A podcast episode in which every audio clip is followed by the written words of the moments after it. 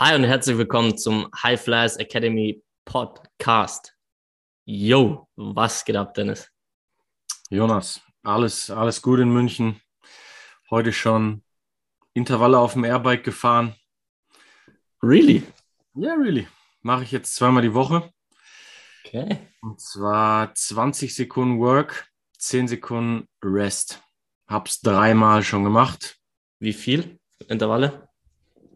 Äh, das sind genau vier Minuten, also acht Intervalle. Äh, quasi die, die Baby, Babystufe. Aber es ist halt, äh, ich kombiniere es so, äh, ich esse an den Morgen nicht, ich nehme kein Frühstück zu mir mhm. und mache mal so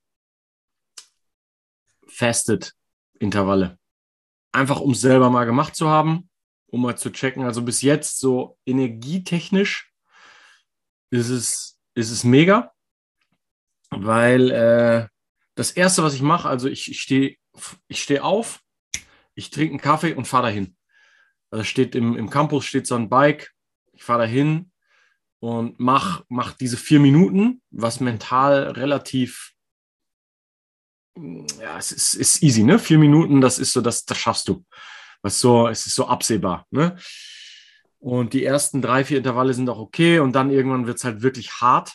Aber dann hast du auch wirklich schon die Hälfte geschafft. Also es ist irgendwie wirklich so zum Einstieg echt eine, eine coole Sache.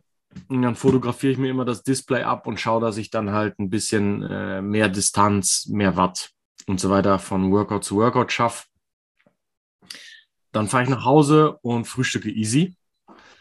Und ja, ich gucke jetzt mal, äh, so vom Ding her tut mir das sehr gut, weil es einfach auch mal was anderes ist. Kennt man ja, ne? Wenn man was anderes macht, ist, äh, tut es erstmal gut.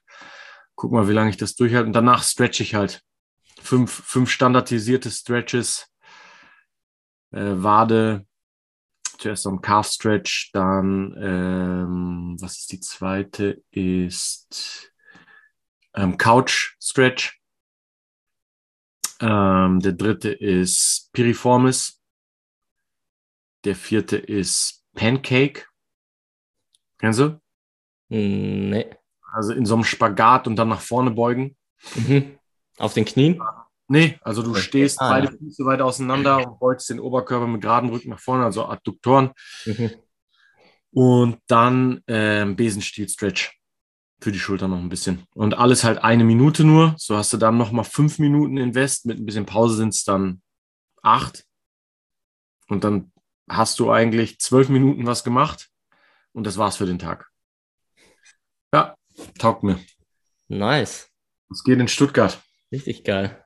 Zwei Punkte noch zu dem, zu dem, äh, dass du nicht frühstückst und Ding. Das habe ich auch gehört. Einfach auch wichtig ist, finde ich saugeil, dass du es halt selber ausprobierst. Das macht einen guten Coach, finde ich schon mal aus.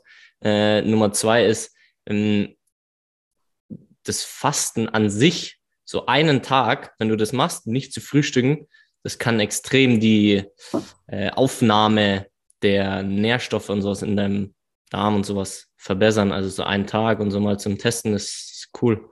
Weil man sonst relativ viel isst, finde ich eine coole Idee. Und geiles Workout. Das sollte ich auch mal machen. Hört sich gut an. Ja. Ähm, in Stuttgart geht einiges. Äh, ich habe dich schon vorgewarnt. Ich ich lache, aber ich muss mich echt mal aufregen. Und zwar, es kann einfach, es, es kann einfach nicht sein. Es kommen wirklich junge, motivierte Athleten und Athletinnen zu uns. Und zu mir jetzt auch wieder ein neuer Athlet. Und es gibt, fuck, es gibt Programme da draußen. Wirklich, es ist so, wie, wieso machst du das? Also wirklich, das ist Profiverein, Profi-Niveau und es sind einfach Programme da draußen, wo einfach der, der Mensch hat eine Mobilität, die ist eigentlich nicht vorhanden. Das heißt, Zero Sprunggelenksmobilität und, und, und. Wo du sagst, okay, Hüftprobleme, deswegen kann er die Übung sogar schon nicht machen. Das sagt er dir, dass er die Übung nicht machen kann. Und dann gibt es da Übungen, boah, also du kriegst, das, das geht in meinen Kopf nicht an. Also es ist so krass, weil es sind Sachen, der Athlet sagt dir das, dass es so und so nicht funktioniert und es wird trotzdem so, es wird nur das Gas trainiert, nur bis 90 Grad hoch, boom und also und das ist also echt, finde ich, krass, wie der Mensch halt einfach, also es braucht erstmal, glaube ich, extrem viel, dass es zu einer Verletzung kommt, weil äh, wie die trainieren und was da ist, ähm, hält der Körper schon einiges aus. Und also umso froher bin ich, dass die Athleten dann auch hierher kommen. Es geht jetzt nicht darum, dass der einzelne Mensch, der das Trainingsprogramm macht, Scheiße baut. Wir haben schon mal gesprochen, das sind viele Faktoren, die dazu führen, dass so ein Programm entsteht oder so eine Sichtweise. Aber es ist, es kann einfach nicht sein, dass Athleten so ein Programm bekommen, weil das ist einfach, deswegen ist unsere Arbeit so wichtig, weil es, es kann nicht sein, dass die Hüftprobleme haben und keine Sprunggelenksmobilität dann immer noch weiter trainieren und noch weiter und noch weiter, ohne den Menschen zu betrachten. Und das, so von muskulärer Balance brauchen wir gar nicht sprechen. Da muss erstmal so ganz grundlegende Sachen müssen halt einfach her, dass dieser Mensch verletzungsfrei bleibt, egal ob der dann Profi wird oder nicht. Aber also das, deswegen, wenn ihr irgendjemanden kennt oder wenn ihr selber das macht, scheißegal, ob wir euch dann trainieren oder nicht, schickt uns Videos, fragt uns irgendwas, aber wir, wir verbessern das gerne auch einfach so. Wenn ihr mir ein Video zuschickt, dann schaue ich, dass ich das auch beantworten kann und Übungsausführungen verbessere, je nachdem, was halt möglich ist und so weiter. Aber es kann einfach echt nicht sein, dass es so ist. Also deswegen, wir, je mehr Leute das hören, ist desto besser, weil das ist, es sind, es sind so junge Menschen und da muss einfach was ja, verändert werden. Was war das jetzt für ein Sport? Fußball. Okay. Ja. Wo du jetzt zufällig einen Athleten bekommen hast. Ja, es ist ja, es ist nicht nur ein Athlet, also es sind ja, ist ja egal, ob das dann Profiniveau ist oder Jugendliche sind, ob das Fußball ist, ob das Basketball ist, ob das Tennis ist, ist ja egal wo. Es ist ja, jetzt ist es mir einfach noch mal mehr bewusst geworden, dass halt selbst dort bei den besten Vereinen äh, ach. Sorry, das tut mir jetzt echt leid an alle, aber das, äh, das ist einfach die Energie, die mich auch irgendwo antreibt, dass ich sage, okay, nee, ich, ich, das muss sich verändern. Ja. ja. Wird sich verändern. Ja. So. Langsam, aber sicher. Ja. Also wir sind auch, um das positiv abzuschließen, wir sind auch auf einem echt guten Weg. Also ah, wir hatten, also keine Ahnung, es kommen immer mehr, es verstehen immer mehr, es sind mehr Trainer da draußen, die das verstehen. Auch in verschiedensten Vereinen sind die teilweise schon, also es ist schon auch positiv und bewegt sich was, 100 Prozent auch in diese Richtung. Ähm, aber je mehr, desto besser. Und nehmt es einfach nicht als selbstverständlich und sagt, okay, das ist jetzt das Beste, sondern muss ja nicht nur an uns geschickt werden, sondern es gibt ja auch andere gute Trainer. Ähm, in eurer Nähe vielleicht, die da drüber schauen können oder wir empfehlen da auch gerne wen. Keine Ahnung, egal wo ihr seid, aber weil nur so können wir was verändern. Wir beide können nicht jeden einzelnen Menschen hier trainieren äh, oder Athleten. Deswegen, ja, das geht in Stuttgart und das geht auch gut. Also natürlich fruchtet dann die Arbeit natürlich noch besser, wenn ich da was verändern kann. Und da gibt es einige, einige Athleten, die schon weit sind, was das Mindset angeht. Ja. Ja, ja, ja. Es ist Smart Work statt oder und Hard Work, aber ja. Smart ist auch wichtiger als hart. Also die, wer sich einmal ein bisschen da die Zeit nimmt, sich damit zu beschäftigen, vielleicht einmal jemanden konsultiert, der wirklich Ahnung hat, es ist einmal ein Invest von Zeit, Mühe, Hirnschmalz, vielleicht auch Geld, aber es zahlt sich halt über Jahre aus, ne? Mhm. Also einfach so, bevor man sich da abrackert und irgendwas macht, einmal nachdenken, einmal nachdenken lassen vielleicht und dann äh, wirklich die, die deutlich besseren Entscheidungen treffen, mehr Erfolg haben und dann in so eine Spirale reinkommen, ne, Richtung ja. Fortschritt. Ja. Voll. Und am besten, je früher, desto besser. Deswegen ist uns ja, glaube ich, auch so wichtig, bei Jugendlichen anzufangen, ne? dass äh, da, da kriegst du eigentlich die, die, die Fehler oder die, ah, wie sagt man, äh, diese ganzen Dysbalancen und so entwickeln sich ja in dieser Zeit Jugend, Pubertät, Richtung Erwachsenenalter. Und dann da was rauszukriegen, ist, ist schwierig, ne? Aber wenn du in dieser mhm. Zeit gute Arbeit leistest, deinem Körper gegenüber fair bist und so weiter, dann, dann zahlt sich das sogar für nach der Sportkarriere aus. Ne? Absolut, Mann. absolut. Ja. Da, wenn der, ich kann schon mal anteasern, je nachdem, ob und wann er rauskommt. Wir haben ja schon äh, einen Podcast, kann ich nochmal empfehlen, den von Philipp Klemen und äh, eventuell auch bald den vom Gregor Kobel. Das sind auch Athleten, also wenn du die halt auch einfach, wenn du die wirklich siehst, den Menschen und das, was er sagt, dann wird es relativ schnell klar, okay, das ist eine der Sachen, die die Menschen so erfolgreich macht und letztendlich nicht nur in der Karriere, sondern auch nach der Karriere. Mhm. Ja. Ja.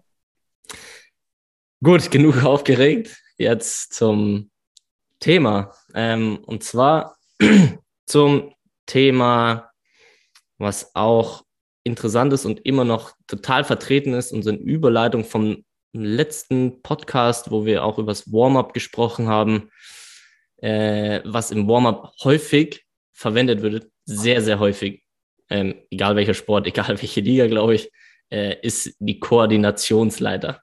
Dennis, mhm. was sind so deine Gedanken zum Thema Koordinationsleiter? Ähm, also ist auch wieder viele Graustufen. Ähm,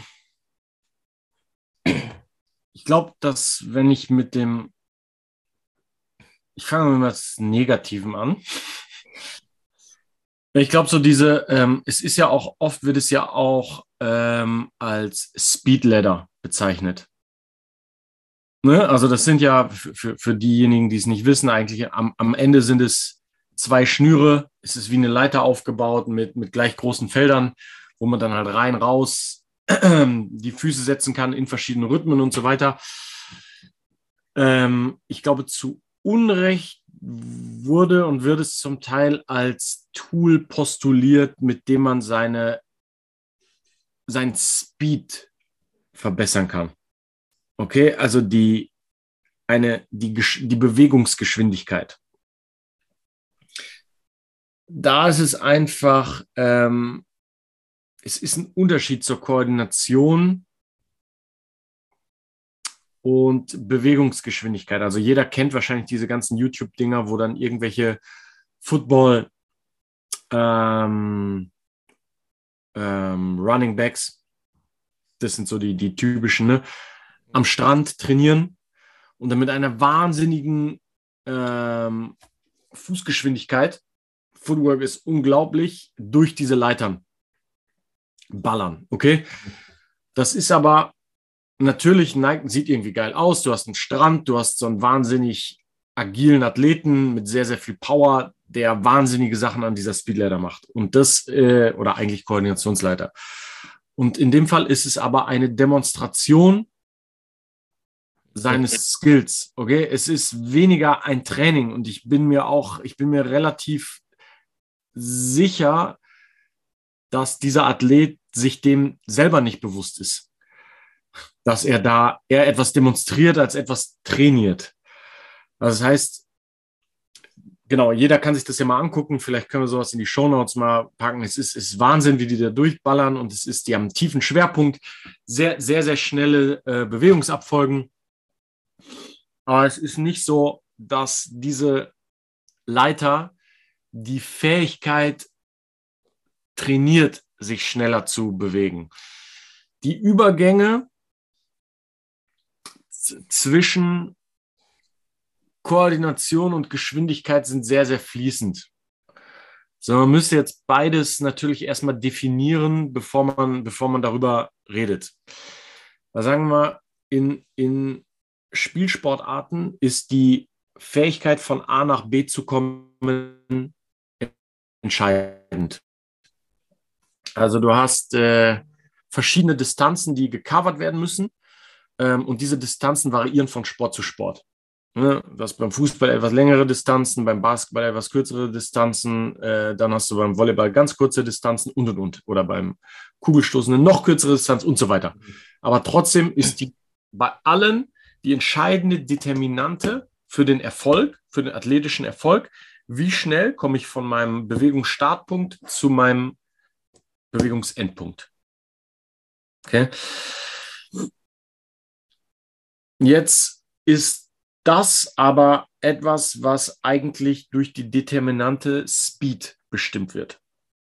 Das ist Speed. Also wie schnell beschleunige ich von A nach B ist Speed. Das ist abhängig vom Nervensystem des Athleten. Das heißt, wieder eher auf die Maximalkraft zurückzuführen. Mhm. Und auch noch auf die Startkraft und die Explosivkraft, die aber nur Folgen der Maximalkraft sind. Also trainierbar durch Beschleunigungen ähm, und verschiedene andere, ohne da jetzt zu tief reingehen zu wollen, ähm, Komponenten im Nervensystem. Die Koordination ist die Abfolge von verschiedenen A nach Bs, wenn du verstehst, was ich meine. Also ich habe öfter mal A nach B und wie schnell kann ich jetzt meine Füße durch die Speed Ladder setzen, ist ein ganz häufiges AB, AB, AB. Also wie oft komme ich von A nach B, nur ganz oft hintereinander geschaltet. Da kommen dann Fähigkeiten rein, wie die Rhythmisierung von Bewegungen, ähm, natürlich auch Agilität, das heißt ein, ein Reagieren auf einen aktuellen Zustand des Körpers und wie schnell schaltet der Körper, wie schnell schaltet der Muskel. Das heißt, ich müsste, ich müsste das alles jetzt definieren erstmal. Und deswegen wäre wär das jetzt schon mal, die, die, der, der erste Schritt wäre zu sagen, Speed lässt sich in so einer Leiter eigentlich nicht trainieren, denn rein trainingswissenschaftlich ist eben Speed ein Nervensystem-Output und das lässt sich in erster Linie durch ähm, maximale Muskelkontraktionen, also entweder gegen Widerstand ne, im Krafttraining oder eben durch Sprints und so weiter trainieren. Auf die jeweilige Distanz hin. Ne? Das heißt also, man muss die Maximalkraft trainieren, um den Speed zu entwickeln. Und die Koordination ist jetzt wieder was anderes. Und da muss man jetzt nochmal unterteilen. Es gibt verschiedene ähm, Entwicklungsstadien im Leben eines Athleten, sozusagen. Ne? Und verschiedene Entwicklungsstadien im Leben eines Athleten, also jetzt wirklich im Sinne vom biologischen Alter, ähm, haben verschiedene Peaks der Entwicklungsfähigkeit. Also Beispiel, was wird ein drei, vier, fünfjähriges Kind machen, wenn es eine Mauer sieht? Es wird wahrscheinlich darauf gehen und versuchen zu balancieren. Evolutionär einfach aus dem Grund, es ist verspielt und diese Verspieltheit ist ein evolutionärer Trick, unsere Fähigkeiten zu schulen. Und in diesem Alter, wo Kinder unbedingt auf Spielplätzen hochklettern wollen, balancieren wollen, die Kinderspielplätze sind gut gemacht, mhm. unstabile Untergründe und sie müssen sich selber in Zeit und Raum bewegen und der Raum, je schwieriger und diffiziler der wird, desto ausgeprägter muss unsere Koordination sein. Okay? Das heißt, in diesem Alter, wo Kinder sich die Mauer zum Balancieren und so weiter suchen werden, ist optimal für die Entwicklung von Koordination. Das heißt, äh, ich würde auch jedem äh, empfehlen, wenn er ein Kind hat und optimale ähm, athletische äh, Grundlagen legen will, lass es einfach spielen, lass es auf den Spielplatz gehen. Und wenn es eine, Organisa eine organisierter Sport sein soll, ist Turnen zum Beispiel mega, wo du sowas wie einen Balken hast, wo du eine Rückwärtsrolle machen musst. Das heißt, wo du deinen Körper in Zeit und Raum extrem bewegen musst. Und das, diese Abfolge von Bewegungen, das ist ja die Koordination. Ne? Also zu, zu wissen, wo bin ich in Zeit und Raum über Propriozeption, dann Muskulatur so anzusteuern, dass ich mich wieder in einen stabilen äh, Zustand danach bewegen kann, dass ich nicht die Kontrolle verliere. Wer schon mal gesehen hat, Kinder ohne jede sportliche Vorerziehung, dann sind die 12, 13, 14 in der Pubertät irgendwann. Du kannst keine Rückwärtsrolle, du wirst auch keine gute Rückwärtsrolle mehr lernen. Over. Wird nicht funktionieren. Oder Kinder, die sehr früh angefangen haben zu schwimmen, sollen auf einem Balken balancieren wird nicht passieren. Diese Fähigkeit wurde vernachlässigt, wurde nicht trainiert und es ist zu spät. Vielleicht kannst du noch kleine Fortschritte machen, aber du wirst nie auf ein Niveau kommen wie ein Kind, was das von Anfang an gemacht hat. Ne? Okay? Und da würde ich jetzt sagen, lange Rede, kurzer Sinn. In diesem Alter alles vor Pubertät, kann die Koordinationsleiter ein schönes spielerisches Element sein, wo du Sachen machen kannst über Geschwindigkeit, kurz anhalten, rückwärts, trotzdem die Felder treffen, Drehungen. Ist wie ein Spielplatz für ein Kind und es kann sehr sinnvoll sein, da die Koordination zu schulen. Und damit, glaube ich, hat sich der größte Benefit der Koordinationsleiter erledigt. Jetzt haben wir noch das Warm-up, was du angesprochen hattest. Ähm, ich bin mir da nicht, nicht zu 100% sicher, aber als Tool, um im Prinzip das Nervensystem auf eine zusätzliche Anforderung in Zeit und Raum einzustellen. Das heißt also ja, ich könnte ja auch, sagen wir mal, so ein Klassiker ist ja so ein Shuffle. Du machst einen Schritt außen, babab, zwei Schritte in der Leiter, einen Schritt wieder außen. Mhm. Indem ich jetzt diese Koordinationsleiter hinlege, habe ich ein räumlich abgegrenztes Feld. Das heißt, es ist eine zusätzliche Ebene für den Geist oder für die, für die Wahrnehmung, die ich verarbeiten muss. Das heißt, ein erhöhter Anspruch an die Koordination. Nehme ich das jetzt weg, ist dieser zusätzliche Reiz weg und die reale Welt fällt mir eventuell ein Stück leichter. Okay? Das heißt, um vielleicht so den Geist, die Propriozeption und die Koordination zu schärfen, Pre-Training, Pre-Game, mag es auch ein sinnvolles Tool sein, um quasi das Nervensystem einem höheren Stimulus. Weißt du, das ist so wie, dass wenn du mit 160, 170, 180 Autobahn fährst und dann nimmst du diese Anforderung weg, der das, ne, du musst dich ja konzentrieren auf die Fahrbahn und dann gehst du auf 90 runter und 90 ist eigentlich verdammt schnell, aber es fühlt sich für dich langsam an. Mhm. Weißt du, das heißt, dass du diesen zusätzlichen Reiz auf das Nervensystem wegnimmst, die Leiter als Element, was eigentlich nicht da ist. Und das heißt, dass der Körper sich dann eventuell leichter tun könnte mit koordinativen Aufgaben. Das ist aber eine, das ist eine Hypothese, die ich auf gar keinen Fall ähm, äh, ich weiß nicht, ob es richtig oder falsch ist. Aber das wäre für mich so dieses Ding, wie könnte es funktionieren? Und B, und damit schließe ich ab, ist es natürlich ein Tool, was für den Athletiktrainer jetzt äh, ein bisschen Variation bringt. Das heißt, mal machst du was mit Leitern, mal mit Hütchen, mal mit Bällen, um jetzt einfach ähm, ein bisschen einen Reiz zu schaffen, da, dass, dass die Athleten wach sind und eine neue Aufgabe haben, um da zu sein, um das System anders hochzufahren als sonst, um nicht zu viel Routine äh, haben. Okay? So. Und da, da sehe ich im Prinzip den Sinn. Und um jetzt zum Anfang zu kommen, für das, was es aber oft genutzt wird, das heißt, diese YouTube-Videos Speed Development, ist die Leiter meiner Meinung nach äh, fehl am Platze. Vor allem, wenn wir wissen, dass Komponenten wie Maximalkraft und strukturelle Balance die eigentlich limitierenden Faktoren in der Koordination sind. Mhm. Okay, also wenn ich einen Muskel nicht richtig ansteuern kann, durch ein Kraftdefizit oder durch irgendein anatomisches, vielleicht ist der Nerv auch nicht richtig geschult und so weiter, das ist ja dann auch Ansteuerung, dann habe ich ein koordinatives Problem. Aber das liegt halt weniger daran, dass ich nicht oft durch die Koordinationsleiter renne, sondern oft einfach an Sachen wie Ansteuerung. Und da sind wir wieder in einem anderen Kosmos. Da könnte man jetzt wieder eine halbe Stunde drüber reden. So, genau. Also das ist so dieses, es gibt viele Graustufen. Ich kann nicht sagen, es ist richtig oder falsch, aber ich würde sagen jetzt, es ist schon, schon overrated in seiner Funktion als Geschwindigkeitsentwickler. Das ist es garantiert nicht.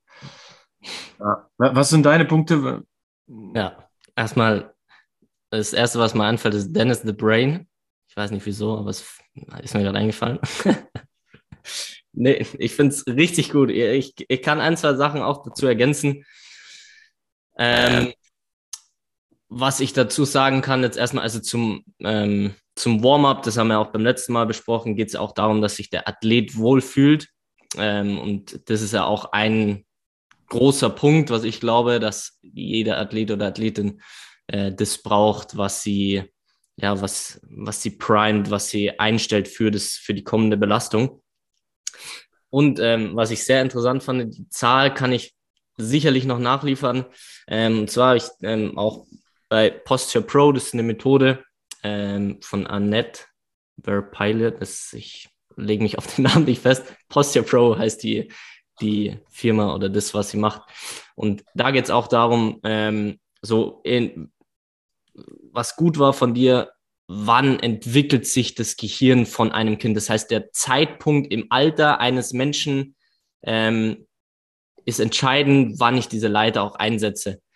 Weil da geht es eben auch darum, ab einem gewissen Zeitpunkt ist diese Phase und diese Entwicklung des Teil des Gehirns, wo Koordination und so weiter, auch wo befinde ich mich in Zeit und Raum, ähm, abgeschlossen ist zu einem gewissen Teil, ähm, wo es dann eben nicht mehr diesen Sinn macht, großartig viel weiterzuentwickeln, weil diese, ähm, diese Progression und das Ganze auch nicht da ist. Ja, das heißt, wann setze ich das ein? Der zweite Punkt, was dazu noch wichtig ist, was dazu gehört, wo befinde ich mich in Zeit und Raum, das kommt auch von dieser Methode. Und zwar hängt es ab von deinem Feedback der Fußsohlen.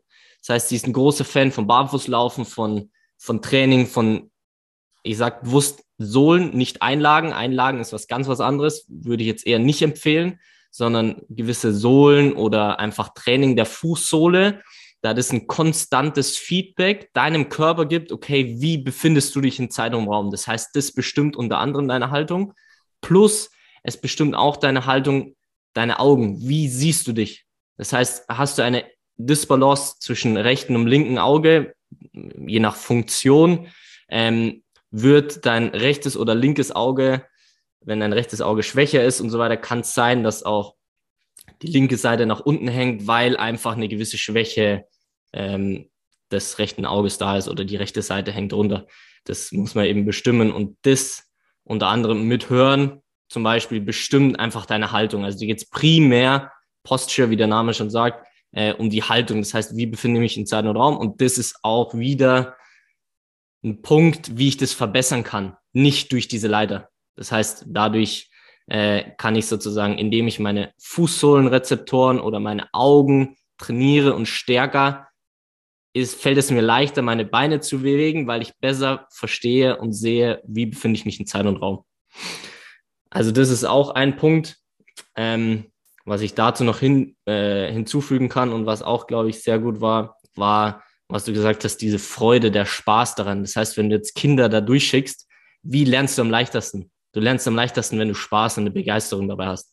Wenn du jetzt immer sagst, du musst das machen und das noch und das noch, das wird, zu einem gewissen Grad kannst du es schon lernen, aber ich glaube, dieser Coaching-Stil ist auch nicht mehr so äh, gebraucht irgendwo.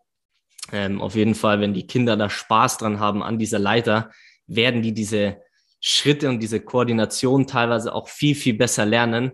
Auch wenn du jetzt als Erwachsener, wie gesagt, weil da gewissermaßen diese Entwicklung schon abgeschlossen ist, auch wenn du da Spaß dran hast, wirst du diese Schritte jetzt nur bedingt neu lernen oder neue Fähigkeiten erlernen. Mhm. Was aber da auch noch wichtig ist, was ich jetzt gelernt habe, auch zum Beispiel, es gibt schon gewisse Schritte oder Abfolgen. Im, zum Beispiel Tennis ist ein Sport. Ähm, wie stehst du zum Ball? Aber dann ist es wieder eine spezifische Bewegung. Das heißt, wenn ich jetzt so und so den rechten Fuß oder seitlich zum Ball stehen sollte und einen Crossover, das heißt eher die Beine vorne über Kreuz machen sollte, indem, wenn ich zurücklaufe, dann lerne ich genau diese Abfolge. Aber nur dadurch, dass ich das in der Leiter mache, kann ich das nicht direkt im Spiel umsetzen. Das heißt ja. schon wirklich spezifisch dann diesen Schlag oder diese Bewegung auch im Fußball, wo setze ich meinen Fuß wann hin, dann lerne ich das spezifisch. Was aber wieder für das spricht, aber nicht für diese Koordinationsleiter, dass ich, weil ja, kein Übertrag da ist, einfach von dieser Bewegung zur anderen, weil das einfach zwei Paar Schuhe sind. Ja.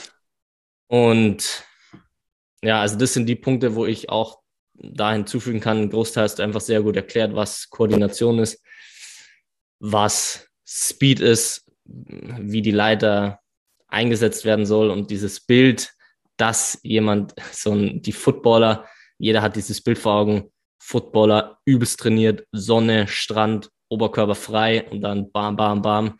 Und das ist tatsächlich ein gutes Bild von Demonstration. Ja, weil das lernt er nicht, indem er die Koordinationsleiter macht, sondern ich glaube, bin jetzt nicht im Footballtraining drin, aber wenn man da Videos sieht, machen die das jeden Tag auf dem Feld, diese einzelnen Bewegungen. Und wenn du auf dem Feld die Bewegungen kannst, die die machen können und müssen, dann ist ja Koordinationsleiter für die schon fast easy. Ja. Hm. Ich, ich glaube, sehe ich, sehe ich auch 100% genauso. Das hatten wir jetzt auch schon zehnmal bestimmt angesprochen. Es, es macht keinen Sinn, wenn der Sport dir die spezifische Bewegung besser liefert. Warum sollte ich im Training eine schlechtere Möglichkeit der Koordinationsentwicklung trainieren? Dann lasse ihn aufs Feld und da seinen Sport ausüben. Ja. Aber das ist immer noch Priorität eins, weil das ist wirklich, du musst diesen Sport wirklich lernen. Und das ist das, was du auch schon gesagt hast, dass du dann irgendwann später wirst du das nicht mehr lernen. Also wenn du Fußball oder solche oder Basketball ja auch das Handling, wenn du da nicht früh genug anfängst, kommt natürlich auch auf die Position drauf an, die du spielst. Ähm, wenn du da nicht früh genug anfängst, ist es einfach, dir fehlen einfach so viele Entwicklungsschritte, um das zu lernen, was es halt einfach so viel schwieriger macht. Ähm, deswegen halt wirklich früh, früh damit anfangen und das halt dann den Sport machen, weil so lernst du es am besten. Oder halt früh mit Spaß, ja, Spielplatz, Koordinationsleiter, wenn es sein muss. Und äh, ja. Awesome. Sehr, sehr gut erklärt. Finde ich Hammer. Richtig gut. Ich äh, spreche dann gleich, ich, ich glaube, ich habe jetzt nicht auf die Zeit geschaut, aber wir sprechen schon ein bisschen, glaube ich. Ähm, wir, ich spreche jetzt den Mythos an. Und mhm. zwar, der ist mir auch begegnet, ähm, ich würde auch gern zuerst deine Gedanken dazu hören. Ein zu tighter Hamstring in den meisten Sportarten ist auch zum einen gleichzeitig zu stark und auch prädestiniert dazu. Man muss mehr Hamstring-Mobilität machen und die Verletzungswahrscheinlichkeit ist sehr hoch. Also tighter Hamstring ist der Mythos. Ja, genau. Also ich würde auch also was man auf jeden Fall so beobachten kann, ähm, ist, dass wahrscheinlich der Hamstring in der Flexibilität der überstretchteste Muskel überhaupt ist. So ungefähr wie der Crunch im Krafttraining. ist der, sehr gut, sehr gut. der Hamstring Stretch im, im, äh, im Stretching. Also es ist also zwei Punkte, die mir dazu jetzt direkt einfallen. Ich, der, die Flexibilität, Flexibilität und Mobilität sind erstmal was anderes. Drei Punkte, die mir dazu einfallen. Mobilität ist am, am Ende, sagen wir mal, du machst eine Überkopf-Kniebeuge oder einfach eine Kniebeuge. Ne, wie gut kommst du runter? Das ist deine Mobilität. Ne, also wie gut greifen die Gelenke ineinander? Wie gut spielen Kontraktion und exzentrische Kontraktion mhm. im Bewegungsapparat, wie, wie, ne, wie, viel, wie viel Spielraum lässt ein Muskel dem anderen zu kontrahieren und umgekehrt, damit Gelenke über die volle, über den vollen Radius bewegt werden können. Okay, das ist Mobilität in einer kinetischen Kette. Und dann haben wir, wir lösen diese Kette auf und testen passiv, wie weit ein Muskel sich bewegen lässt. Das ist Flexibilität. Das heißt also, wenn man sich passiv stretchen lässt, fällt ja sogar der kontraktile Anteil des Antagonisten, also der Muskel, der eigentlich die Bewegung macht und der andere muss loslassen und dieses Loslassen, ja, das gestretcht werden und wenn es jemand für uns macht, dann haben wir nicht mal den Effekt, dass ein Muskel kontrahieren muss dafür, sondern wir haben einfach nur den Effekt, dass das Nervensystem einen Muskel loslassen muss. Okay, der, der Körper muss dem Muskel ein Signal geben, du kannst ganz du kannst jede einzelne Einheit deiner kontraktilen Elemente lösen und somit dem Gelenk einen Raum geben, sich zu beugen. Okay, damit haben wir mal Mobilität und Flexibilität auseinanderdividiert. Und jetzt haben wir den Fall, ähm, du liegst auf dem Rücken und ein Bein wird von jemandem passiv angehoben. Okay? Also das heißt, ähm, und da haben wir einen Hüftwinkel von 90 Grad der erreicht werden sollte am Ende, okay? Und das, was ich jetzt beobachtet habe, ist Punkt Nummer eins. die meisten haben kein Problem, diese 90 Grad zu erreichen. Ich sehe es oft, dass das einfach überhaupt kein Problem ist. Und der zweite Punkt ist jetzt, wieso und was wäre der Grund, wenn man diese 90 Grad nicht erreicht? Das heißt, diese Flexibilität des Hamstrings nicht gegeben ist. Jetzt, was wir am Anfang gesagt haben, so warum lässt der Körper es nicht zu, diesen Muskel komplett loszulassen? Äh? Also was hindert den Körper daran? Was sagt ihm immer, nein, nein, nein, nein, nein, nein, zumachen, zumachen, gegenkontrahieren, will ich nicht, will ich nicht, will ich nicht, will ich nicht. Das, das ist es ja am Ende. Er kann sich, ne? Woran liegt es? Es ist, äh, man redet ja oft so, jetzt sagen wir auf, auf, auf Laienniveau, so er ist verkürzt. Mhm. Das existiert nicht. Ja. Sondern es ist ein Übersteuern des Hamstrings in einer Position, wo der Körper merkt, diese Position ist nicht gut. Das, da muss der, der, der Körper will, dass die Extremität, in dem Fall das Bein, was immer höher, höher, höher, höher, und der Körper sagt dem Gehirn über eine Feedbackschleife im Nervensystem, äh, äh, nicht weiter, nicht weiter, nicht weiter. Das wird als Schmerz empfunden und das Bein würde sich automatisch wieder runter. Das heißt, der Muskel würde wieder kontrahieren, runternehmen, alles gut, der Körper gibt wieder Ruhe, weil er, er will nicht in diese obere Position kommen. In was für Situationen fühlen sich Extremitäten oder grundsätzlich in was für Positionen fühlt man sich nicht gut, in denen man schwach ist? Keine Souveränität hat. Keine Genial, Genial. Genial. Ja. ja, und in dieser, aus dieser Position, out of comfort, möchte man schnellstmöglich raus. Jetzt ist folgendes. Wie gebe ich jemanden oder etwas so viel Selbstvertrauen, um in so einer Position zu bleiben. Ich trainiere Kraft in dieser Position, damit der Muskel, selbst wenn er noch ein Stück weiter dazu gezwungen wird, in Anführungszeichen, kontraktile Elemente freizugeben, also das heißt, in Anführungsstrichen länger zu werden, damit er dann immer noch dazu fähig ist, diese kontraktilen Elemente wieder übereinander zu führen und ohne Verletzungen wieder zurück in die Position vorher zu kommen. Okay, das heißt, ich brauche in, auch in endgradigen Stellungen von Extremitäten die Fähigkeit, dass diese Filamente im Muskel übereinander gleiten können, um aus eigener Kraft wieder in eine normale Position zurückzukommen. Habe ich das einigermaßen, ist es verständlich ausgedrückt oder war das nicht ganz. Kannst du es besser ausdrücken? Weißt du, was ich meine? Ich weiß schon, was du meinst. Nee, es ist gut. Mach weiter. Es ist, wenn Fragen sind, darf jeder uns gerne nochmal fragen. Dann können wir da nochmal näher drauf eingehen. Also, es ist so, wenn man sich das vorstellt, der Muskel, der Hamstring ist in einer komfortablen Situation, wenn du jetzt, du stehst in einem parallelen Stand und du hast teilweise Myosin- und Aktinfilamente, also das heißt diese kleinen kontraktilen Elemente im Muskel. Die gehen ja kleine Brückenbindungen ein, damit der Muskel kürzer wird. Man muss sich das so vorstellen, als ob, wenn man jetzt die Finger ineinander legt, ne, so wie zum Beten die Hände, und dann schiebt man die so ineinander. Und das passiert im Körper durch Brückenbildung, biochemisch. Okay, dann haken die sich sozusagen fest und der Muskel kontrahiert. Er wird kürzer und kann somit zwei Sachen zueinander führen, indem der Muskel kontrahiert, zieht an den Sehnen und dadurch kommen die Knochen ne, zusammen. Die Extremitäten können sich schließen über die Gelenke, weil das sind die Stellen im Körper, die offen sind. So.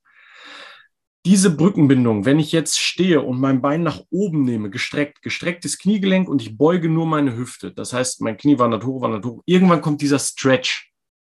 Ich fühle in meinem Hamstring, also mein System sagt mir so hoch, Jetzt wird es aber langsam dünn. Jetzt ist es so. Der Körper fühlt, dass sozusagen seine Mus der Muskel, der daran zieht, in dem Fall der Hüftbeuger und der Quadrizeps, die auch das Knie noch gestreckt lassen, überpowern den Hamstring. Sie ziehen ihn aus seiner Comfortzone raus. Und der Hamstring sagt immer mehr, je weiter ich in diesen gestretchten Zustand komme, äh, äh, äh, weil diese Brückenbindungen, Die, das ist wie, als wenn man jetzt aus der gefalteten Position seine Hände wieder auseinanderzieht. Okay, und je weniger Kontaktfläche zwischen diesen einzelnen Brücken, desto weniger stark ist die Kontraktion. Das heißt, der Muskel merkt, okay, diese Brückenbindungen werden weniger. Das heißt, mein Potenzial dieser Kraft von außen, vom anderen Muskel zu widerstehen, wird immer weniger und sendet ein Signal an den Körper, dass er bitte diese Brückenbindungen über einen Impuls aus dem Nervensystem wieder schließen soll, ne, damit es nicht zu einer strukturellen Ruptur kommt. Okay? Jetzt ist es so, je mehr Potenzial die einzelnen kleinen Brückenbindungen haben, einem Impuls von der anderen Seite, vom Antagonisten, wenn mein Quadrizeps und mein Psoas kontrahieren, sich verkürzen, je stärker mein Hamstring in dieser gestreckten Position ist, das heißt, je mehr Potenzial diese kleinen Brücken haben, mein Bein wieder nach unten zu bringen, desto relaxter wird mein System mit der Veränderung der Position umgehen, weil es sagen wird, nee, nee, nee, nee, alles okay, weil ich weiß ja, ich habe ja genug Vertrauen in mich selber, dass ich auch in mhm. extremen Positionen diese kleinen Brückenbindungen zwischen Myosin und Aktin eingehen kann, um das Bein wieder runterzubringen. Das heißt, eine Flexibilität oder auch Mobilität, weil das gilt auch für eine Bewegung in einer Kette, ist immer auch ein Vertrauen des Systems in seine eigene Fähigkeit zu kontrahieren, den Muskel, der gestretcht wird, wieder zu kontrahieren. So, und der Schluss daraus ist, je schwächer mein Muskel, desto weniger das Vertrauen des Systems in den Muskel, das System wieder ins Gleichgewicht zu bringen, desto größer der Stretch-Reflex, desto tighter der Hamstring.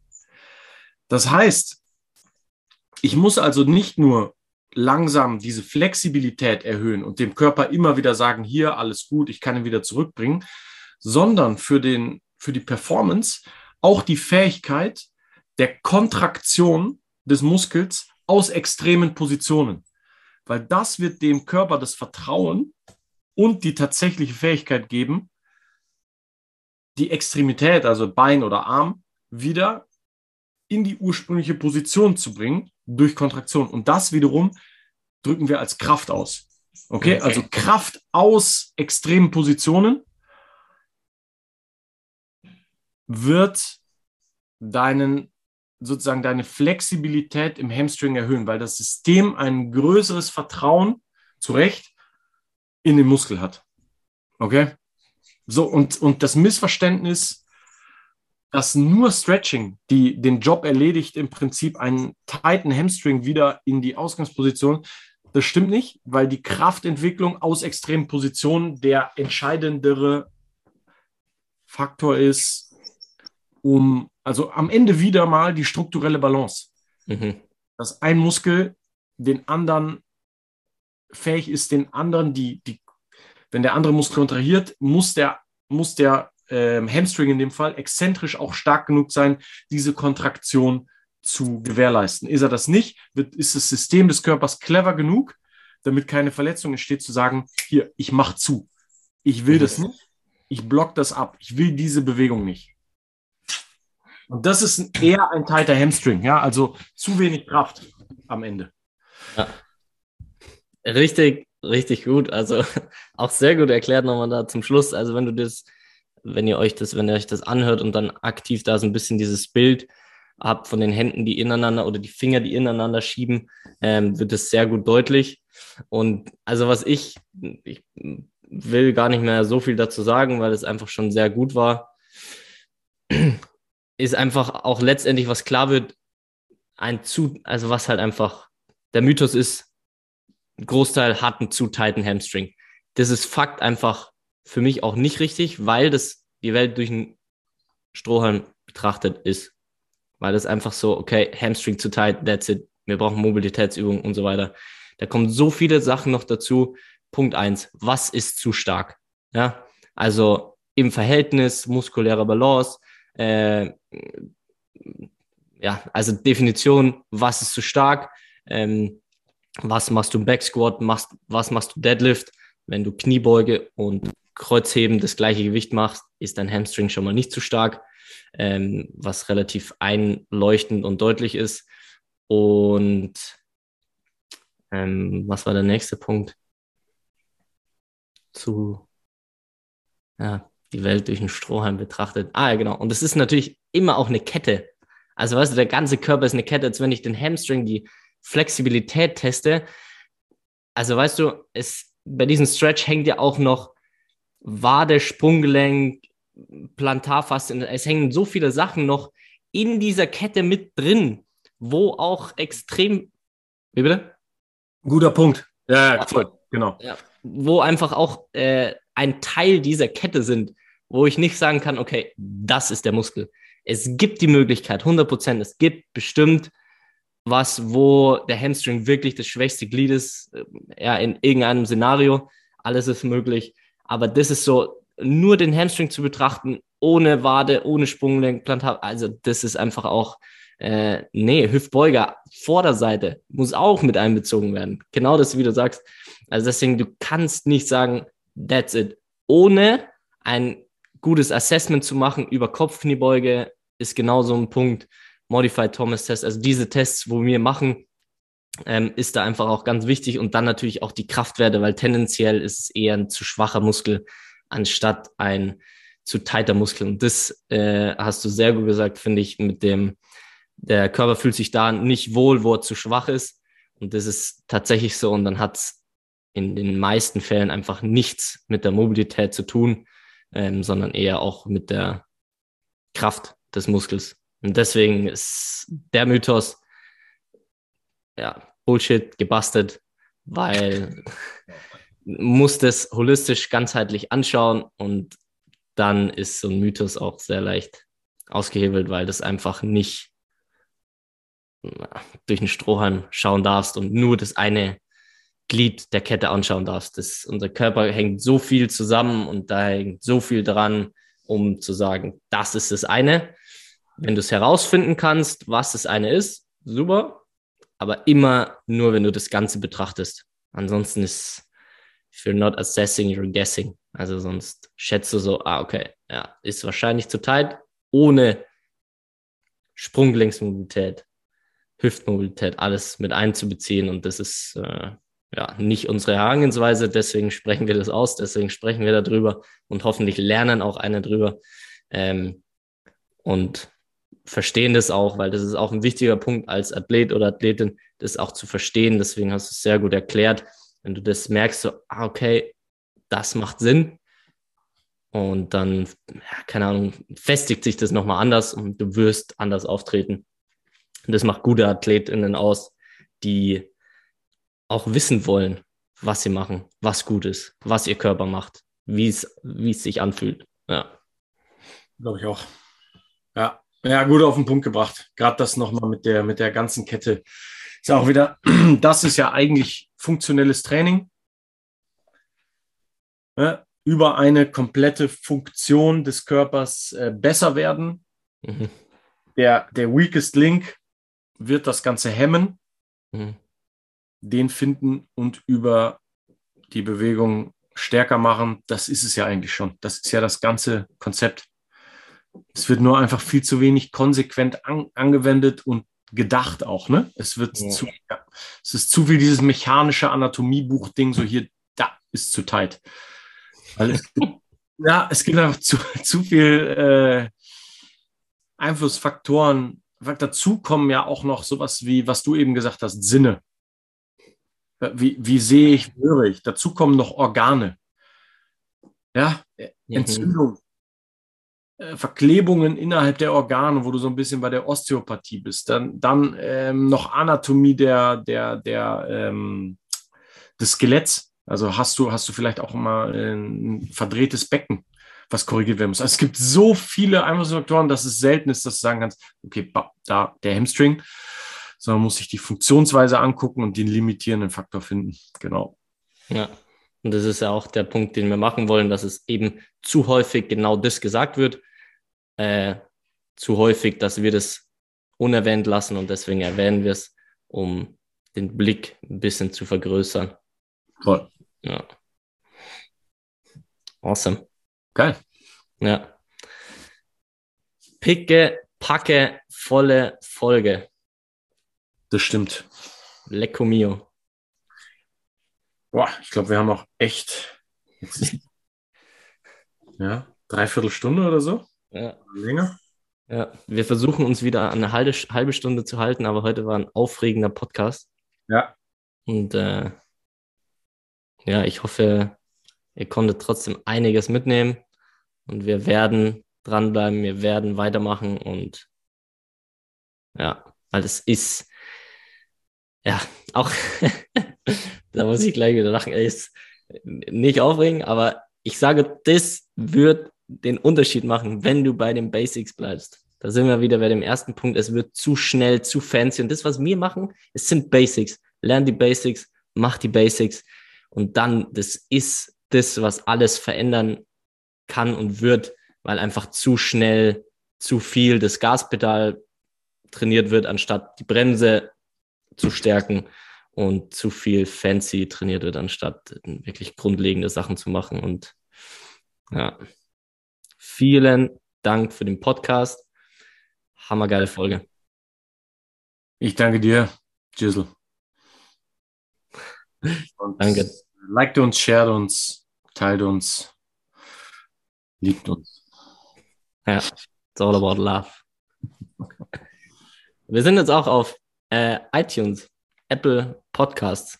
Ich habe es hingekriegt, äh, einen Account zu erstellen und das heißt, ihr könnt auch da, ich glaube, da kann man auch drunter kommentieren. Könnt auch drunter kommentieren und was schreiben oder uns bei Instagram oder per Mail schreiben. Das geht leider bei Spotify nicht, aber ja, wir freuen uns. Sehr gut, absolut. Cool. Jonas, dann bis zum nächsten Podcast. Bis zum nächsten Podcast. Hau rein, ciao, ciao. Ciao.